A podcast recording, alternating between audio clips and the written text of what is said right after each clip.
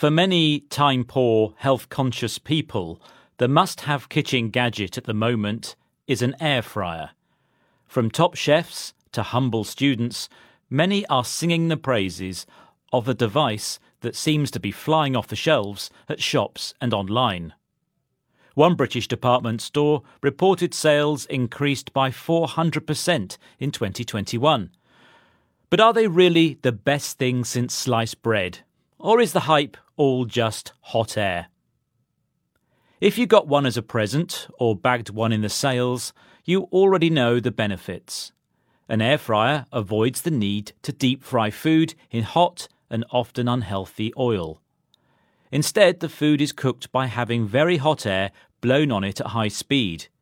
It doesn't actually fry, but bakes the food.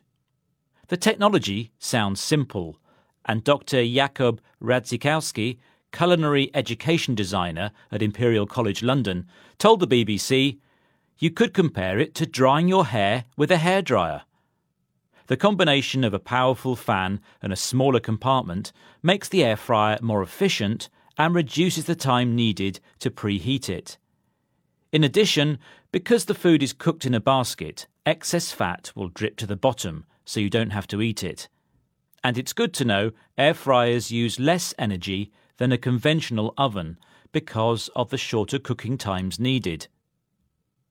Some people may question how versatile they are and whether they can be used for cooking whole meals.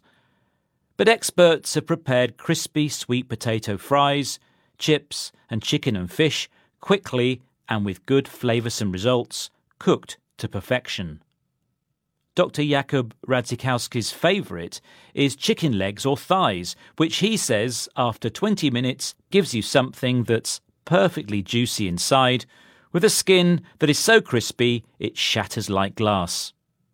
If this whets your appetite, remember that because of the air fryer's size, there is a limit to the amount that can be cooked in them at one time. So your oven may still come in handy. But if you're on a budget or in a rush, it might be worth giving one a try and seeing what amazing meals you can serve up.